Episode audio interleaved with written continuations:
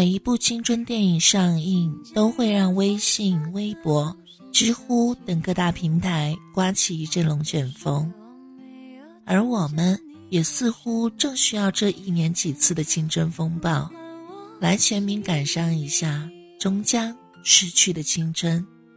爱上你的时候还不懂感情，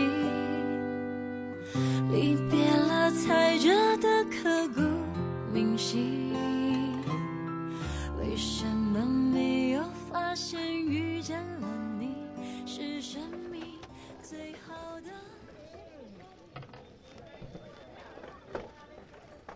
高三的时候，那些年我们一起追过的女孩，上映了。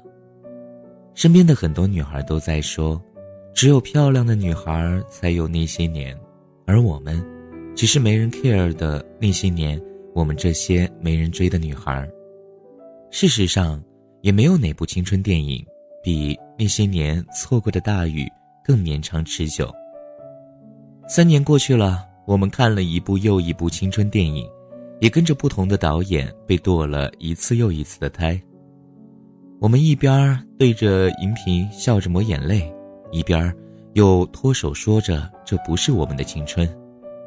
若细问起我们的青春是什么样的，却又茫然无知。正在这个时候，我的少女时代来了。据说，这是每个女孩的青春。为了不错过这个精彩的话题，我也及时从网上找到了资源，花了两个小时撸完了全篇。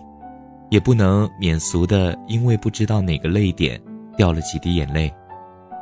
看完仔细想了想，我的少女时代，好像就从来都没有过的少女时代。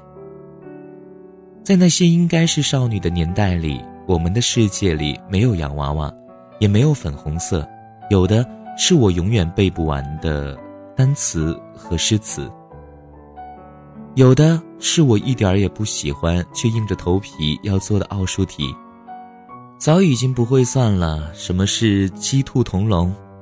却还是能够记得四年级的每天下午放学后，我们一行据说数学学得还不错的人都会被拉到电脑教室补习。有一天下午停电了，老师仍然尽职地讲着几只鸡和几只兔在一个笼子里。一干人围着老师身边，除了唯二的两个女生，一个是我，一个是年级里面一位数学老师的女儿。没有人知道，其实每一天的奥数课我都上得心不在焉。没有人知道，我其实很讨厌算那些相遇又相形而行的距离问题。后来上过那些奥数班的男生们，应该都在理科的道路上越走越远。只有我的数学从强项变得平平，再变得不堪一击。我长这么大也从来没有追过星。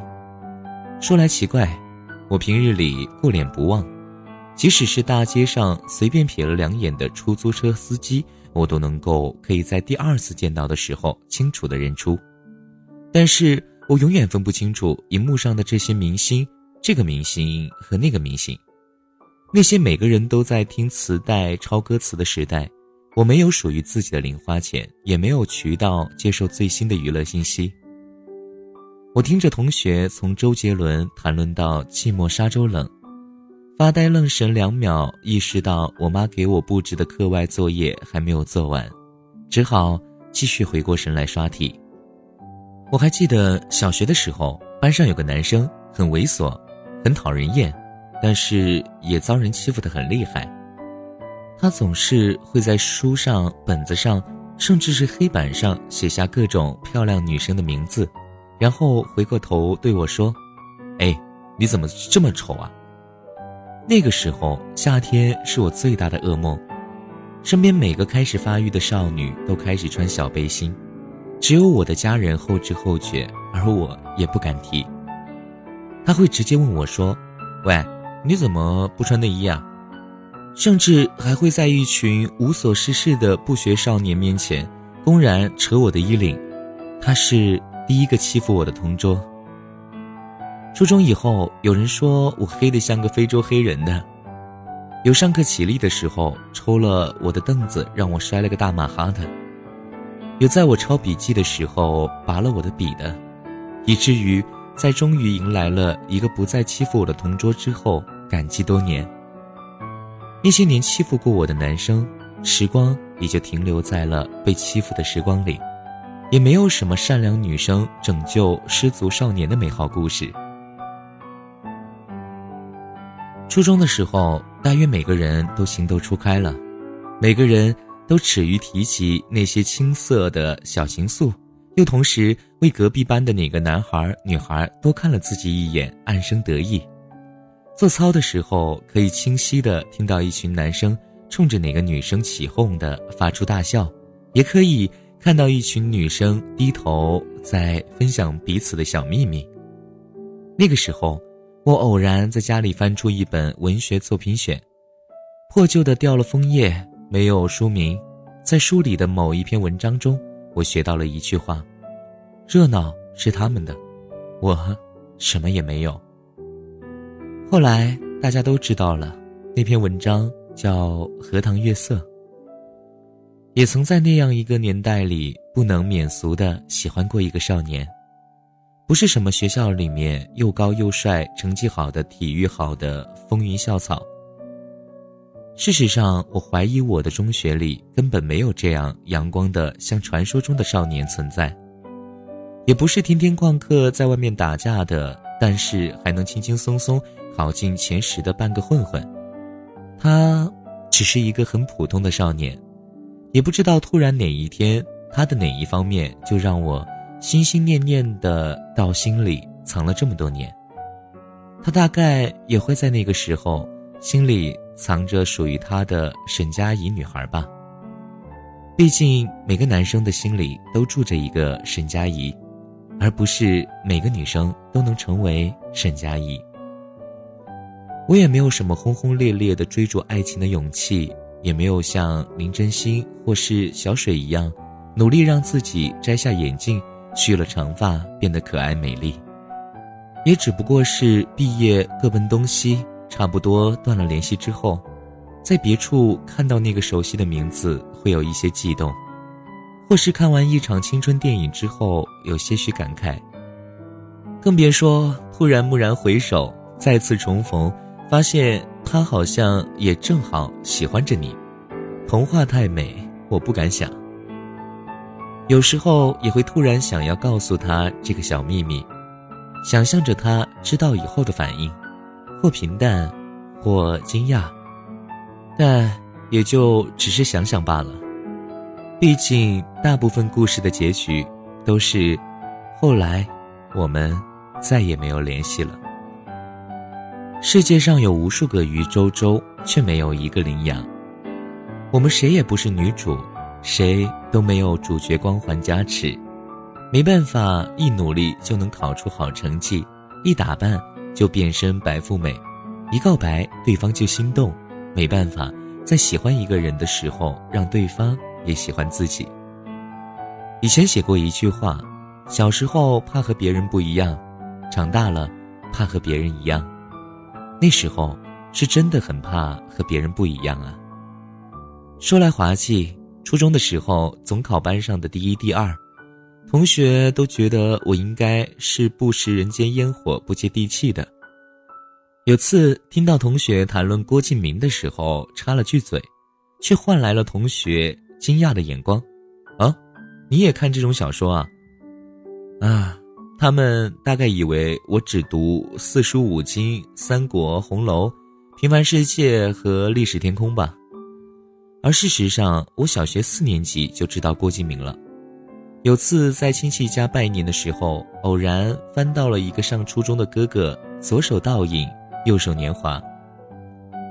我也曾经看过各类花花绿绿封皮的诸如《天使街二十三号》一类的言情，也在饶雪漫的青春疼痛小说里，一边在每个女主身上看见了自己的影子。一边幻想着我的拯救者会在哪一天来临。前几天刷知乎的时候，偶然看到一个朋友答的题：“二十一岁的你们在过着怎样的生活？”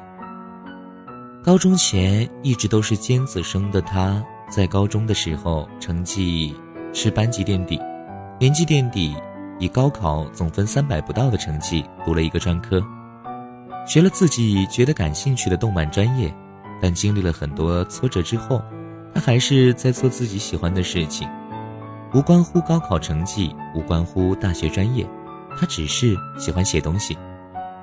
很多喜欢的事情都半途而废了。唯有写作没有，所以我压根儿看不上那些阻碍我的障碍和还未到来的障碍，因为那些困难比我所要去的地方渺小的不值得一提。答案挺长，看完之后很想和他说点什么，最终也只是默默的点了个赞。我想起我高中的时候，成绩一度在二三本之间徘徊。我们班主任从高二开始起，就给我们在黑板报上写上了高考倒计时，黑着脸同我们一次次的声明高考是我们的二次投胎。那个时候，我喜欢在我们班主任的历史课上读现在看起来矫情的要死的安逸如，在很喜欢的本子上面写一些不能称之为文字的文字。那个班主任一边不停地让我帮他写各种班会要用的歌词、主持词，还有班会结束的新闻稿、总结稿，让我替班上优秀的学生代表写他的优秀学生代表发言的演讲稿，一边一次次地同我说：“你这样是不行的，高中生的任务是高考，爱好的是什么？以后再说吧。”我不知道他培养那群没有爱好、不知道做什么的学生。最终的成绩是否让他们为他们骄傲？只是我也没有过得那么糟啊。经常有人给我发私信，或者在后台问我：“我现在大三了，但是我还是不知道自己喜欢做什么。我喜欢上一个人，但是不知道应该怎么去搭讪。我觉得日子很惆怅，很无聊，很艰难。你也会发现，那些二十多岁左右的生活是什么样的？问题下面。”会充斥着一大堆让你读来压抑的喘不过气的答案。看别人的青春，过自己的生活，不是每个人都有自己的小幸运，也不是每个人都曾那样不堪。曾经经历的，现在拥有的，明天将要到你面前来的，都是我们最好的生活。我听见雨滴落在青青草地。我听见远方